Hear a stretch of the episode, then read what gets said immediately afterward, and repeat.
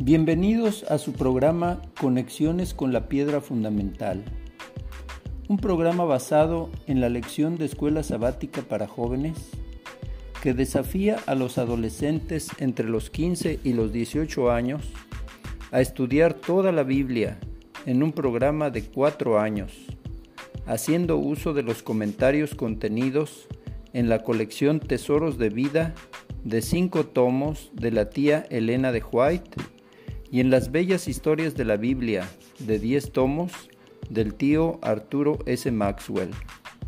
Disfruten esta fascinante aventura y si gustan, escúchenla y compártanla por Spotify.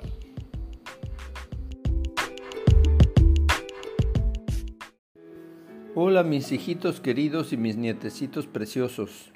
Aquí su abuelo listo para comentar la lección número 12 de jóvenes de la escuela sabática que se titula La hora de la purificación.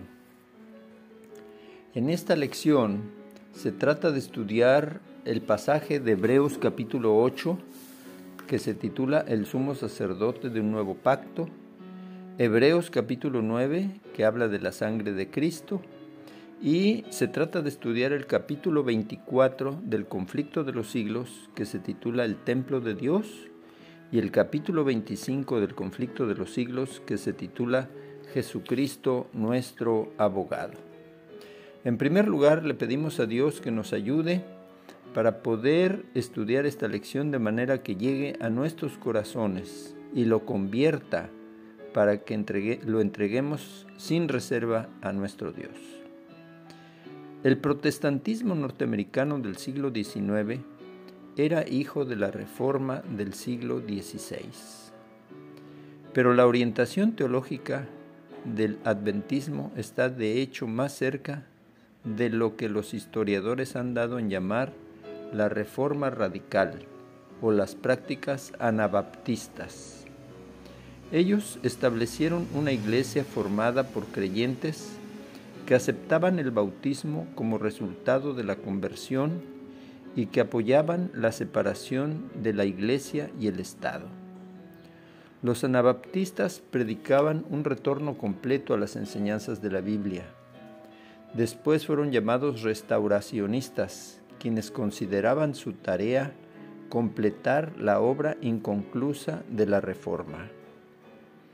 Una rama de ese movimiento tuvo un gran impacto en los adventistas del séptimo día, la conexión cristiana, a la que pertenecían Jaime White, José Bates y Josué Himes.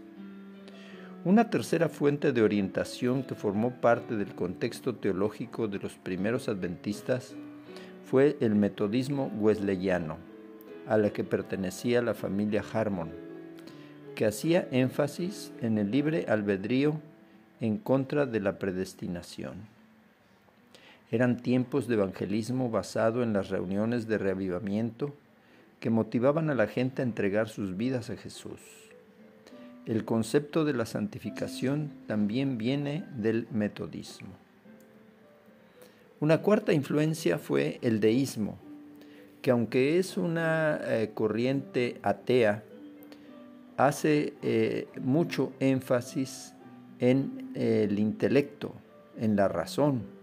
Y Guillermo Miller solía referirse a su experiencia con la Biblia como una fiesta de la razón. Y su metodología de evangelización apelaba al intelecto más que a las emociones. Un quinto elemento fue la influencia puritana, pues ellos recalcaban la estricta observancia del día de reposo Sunday o el día del sol. Unida a estas cinco tendencias estaba la tendencia a confiar en la capacidad de la gente común y corriente para acometer cualquier cosa, incluyendo el quehacer teológico. A principios del siglo XIX, también se puso de manifiesto el auge del baconianismo o metodología científica clásica la Norteamérica del siglo XIX también aplicaría la misma metodología al quehacer bíblico. Reúna toda la información bíblica pertinente o los textos bíblicos acerca de un tema y llegará usted a la interpretación correcta. Envueltas estas tendencias en el segundo gran despertar de 1790 a 1840, Miller empezó a predicar en 1830. El millerismo desembocaría en el descubrimiento de nuevas y maravillosas verdades que nos llevan a lo que hoy es la Iglesia Adventista del Séptimo Día. Eh, tenemos tres objetivos para los estudiantes de esta lección. En primer lugar, aprenderán que la obra en curso de Jesús en el lugar santísimo es la obra final que se lleva a cabo antes de que Cristo regrese. El segundo objetivo, los estudiantes entenderán su necesidad de estudiar sus corazones y pedirle a Dios que les muestre lo que necesitan para estar en paz con Él. El tercer objetivo, los estudiantes sentirán su responsabilidad de compartir las buenas noticias de salvación y advertir al mundo del juicio que ya se está llevando a cabo en el cielo. El versículo clave de esta lección es Daniel 8:14. Este pasaje bíblico, más que ninguno, había sido el fundamento y el pilar central de la fe adventista decía y dice, hasta dos mil y trescientas tardes y mañanas, y el santuario será purificado. En común con el resto del mundo cristiano, los adventistas creían entonces que la tierra era un santuario. Entendían que la purificación del santuario era la purificación de la tierra por medio del fuego del último y supremo día y que ello se verificaría en el segundo advenimiento de allí que concluyeran que Cristo volvería a la tierra en 1844. Pero el tiempo señalado había pasado y el Señor no había aparecido. ¿Dónde estaba el error? En las Sagradas Escrituras no hay ninguna prueba que apoye la creencia general de que la tierra es el santuario. En el libro de Hechos capítulo 8 se habla del santuario del nuevo pacto asentado por el Señor y ubicado en el cielo, en el cual nuestro Señor Jesucristo ministra desde su ascensión.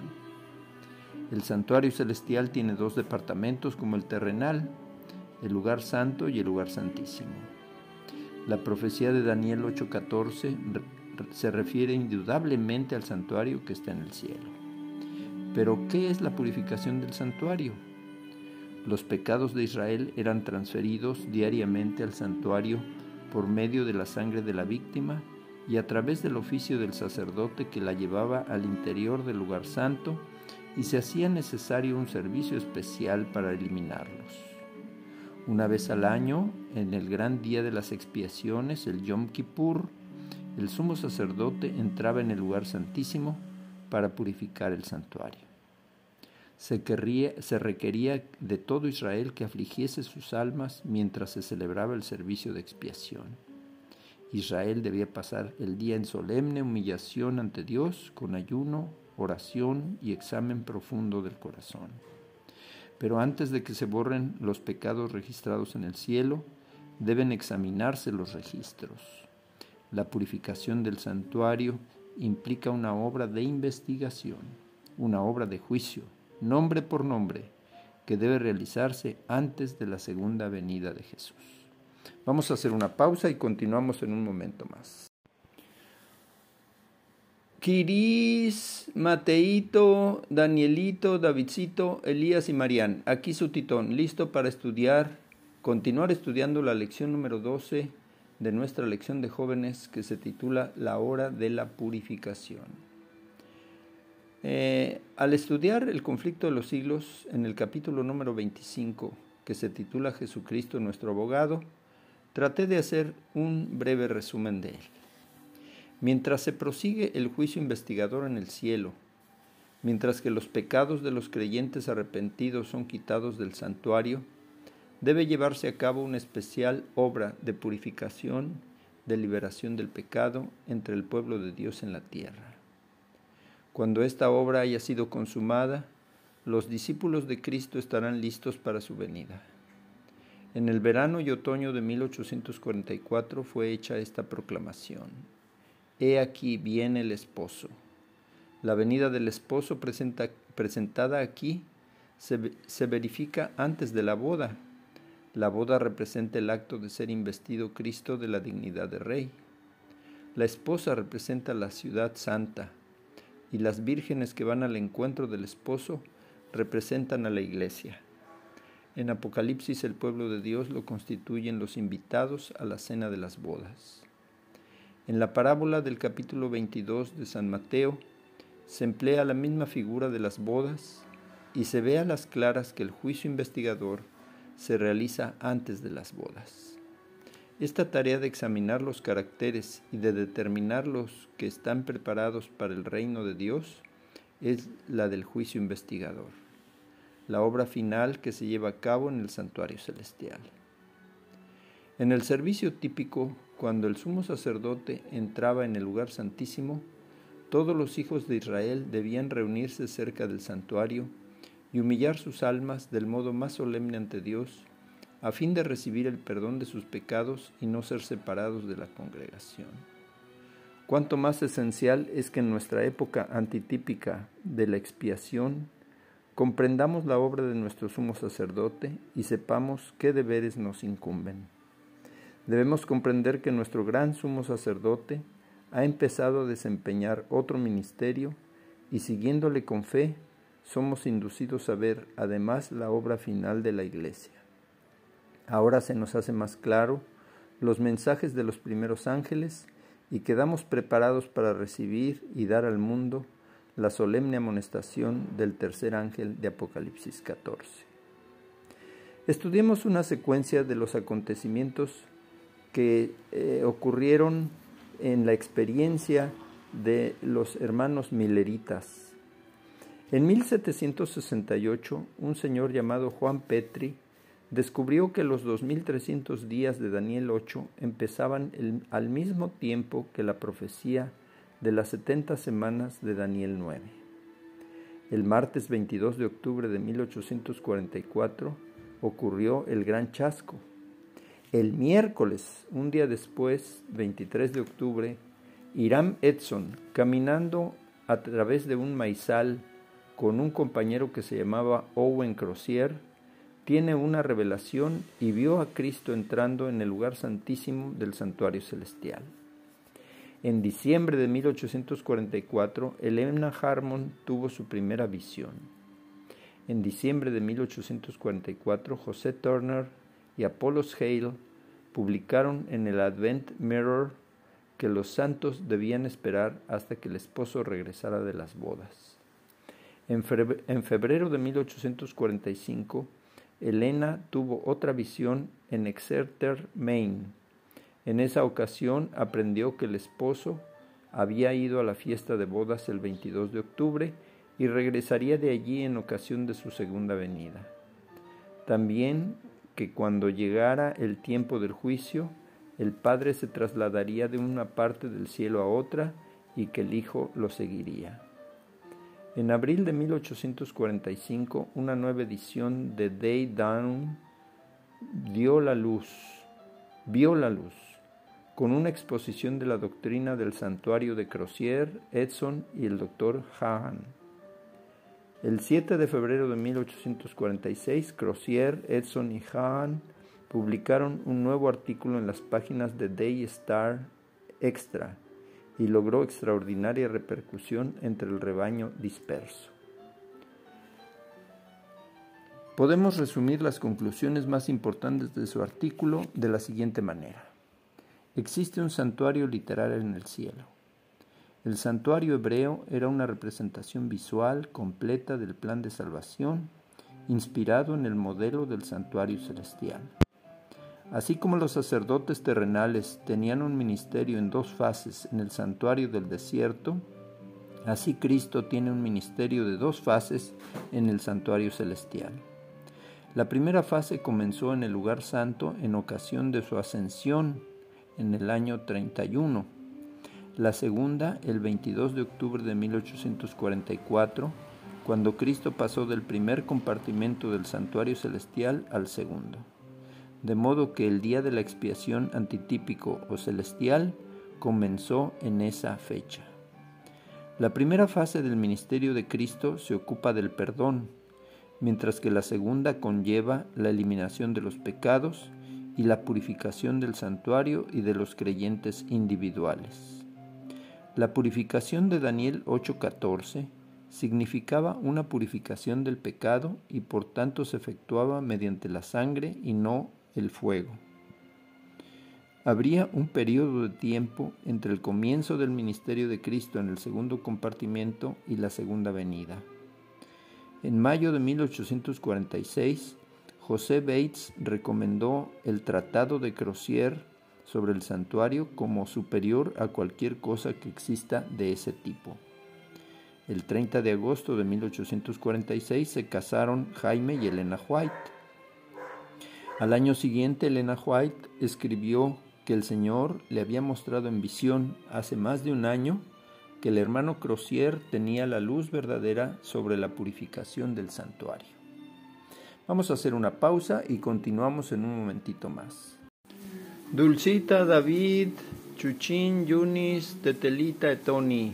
Aquí su papi listo para continuar con el repaso de la lección número 12 de los jóvenes que se titula La hora de la purificación. Reflexionemos sobre el juicio con base en una matutina que se llama A menos que olvidemos en el, en el día 27 de abril. Para 1857, Jaime White había llegado a considerar que el juicio final tenía cuatro fases distintas. Fase número uno, el juicio pre-advenimiento o investigador de los que decían ser seguidores del Dios de la Biblia. Se verifica después de 1844. La segunda fase, el juicio de bendición, que tendrá lugar en la segunda venida de Cristo. Los justos muertos resucitan y son llevados junto con los justos vivos a la patria celestial. La tercera fase, el juicio de los mil años. Dios da la oportunidad de revisar los registros de los injustos durante el milenio. Es un juicio a la justicia de Dios y a la idoneidad de sus decisiones. La cuarta fase, el juicio ejecutivo, ocurre al final de los mil años cuando Dios hará cielos nuevos y tierra nueva. El 18 de marzo de 1891, Urias Smith, que era el director de la Review, dio un sermón en donde expresó estos conceptos. Unas pocas semanas después de aquel chasco, y mientras los sinceros de corazón aguardaban con paciencia para ver lo que la buena providencia de Dios haría por ellos, llegó la luz sobre el gran tema del santuario. Esto abrió ante nosotros un vasto y nuevo campo de luz y verdad, y el espíritu de profecía comenzó su obra también en ese momento para advertir a la iglesia a que no abandonara la fe del pasado. Y así, la luz sobre el santuario y el don de profecía, una de la mano de la otra, surgieron para conducir a su pueblo a un camino más amplio, de mayor luz, conocimiento y verdad, a fin de prepararlo para la venida del Hijo del Hombre. Ahora estudiemos y consideremos con mucha oración una pregunta clave. ¿Por qué es importante la doctrina del santuario para mi vida, para tu vida, mi querido nietecito? ¿Por qué es importante esta doctrina? La estructuración del edificio doctrinal de la Iglesia Adventista es una obra dinámica que empezó en la Reforma del siglo XVI, que sigue adelante en nuestros días y esperamos que continúe hasta la segunda venida. El gran chasco marcó un momento decisivo, pues abrió una gran cantidad de doctrinas que no se conocían, pero que son vitales para la comprensión de la palabra de Dios. En 1906, la hermana White escribió, la correcta comprensión del ministerio del santuario celestial es el fundamento de nuestra fe. Bendito sea Dios porque tenemos un gran sumo sacerdote en el cielo, ministro del santuario celestial, a quien podemos acercarnos confiadamente para encontrar perdón por nuestros pecados y para hallar el poder para vencer nuestra pecaminosidad y las tentaciones que nos acechan, y así representar dignamente a Dios en el juicio. ¿Cuáles son las buenas noticias de esta lección? Dios habita en el santuario celestial y desde allá ejerce su dominio soberano sobre los acontecimientos que se desarrollan en la tierra. Más allá de Orión está el santuario celestial. El santuario celestial entonces es el centro de control del universo.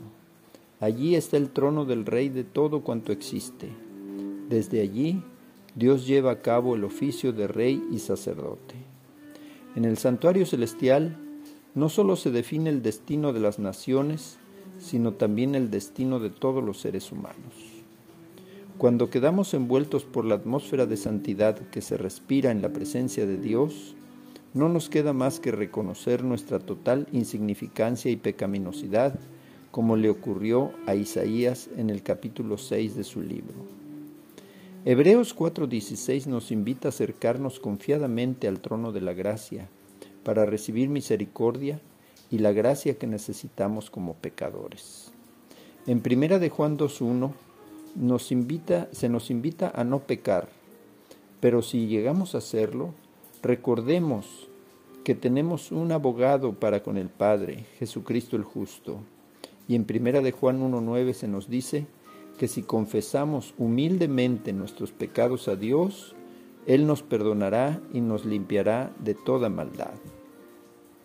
El santuario celestial es como un manantial abierto en el que podemos sumergirnos y lavarnos de la contaminación del pecado. En el santuario celestial se decide nuestro destino, ser perdonado para cumplir con denuedo nuestra misión como mensajeros del Rey del universo. Aceptémoslo, somos pecadores, y el diablo anda buscándonos para que respondamos con la vida por nuestras transgresiones ¿quién podrá ayudarnos? Jesús, el que vivió con nosotros y ahora vive para interceder en nuestro favor.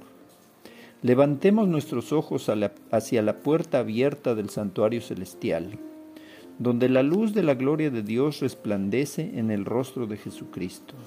Sí, el templo celestial nos puede recibir a todos. En Apocalipsis 3:20 dice, que Jesús está a la puerta de nuestro corazón y nos llama. Abramos nuestro corazón con confianza para que entre el abogado celestial. Y así, cuando llegue la hora final, Él nos abrirá las puertas del santuario celestial y nos dará la más cariñosa bienvenida. Mis queridos nietecitos, mis hijos preciosos, hagamos nuestra oración familiar. Gracias Padre bueno porque nos has llamado de las tinieblas a la luz admirable de tu Evangelio. Gracias Señor, porque en tu infinita misericordia nos llamas a pertenecer a la iglesia que has ido construyendo a lo largo de los siglos. ¡Qué privilegio! Gracias Señor por la doctrina del santuario, que incluye la maravillosa realidad de que Jesús intercede en nuestro favor para perdonar nuestros pecados, para limpiarnos de toda maldad y de esa manera podamos llevar tu mensaje de salvación a un mundo que perece sin Dios y sin esperanza. Yo iré y proclamaré las obras maravillosas de aquel que murió por nosotros y nos ha ido a preparar un hogar en las mansiones celestes. Amén. Les mando un beso y un abrazo a todos y que tengan un feliz sábado. Hasta la próxima.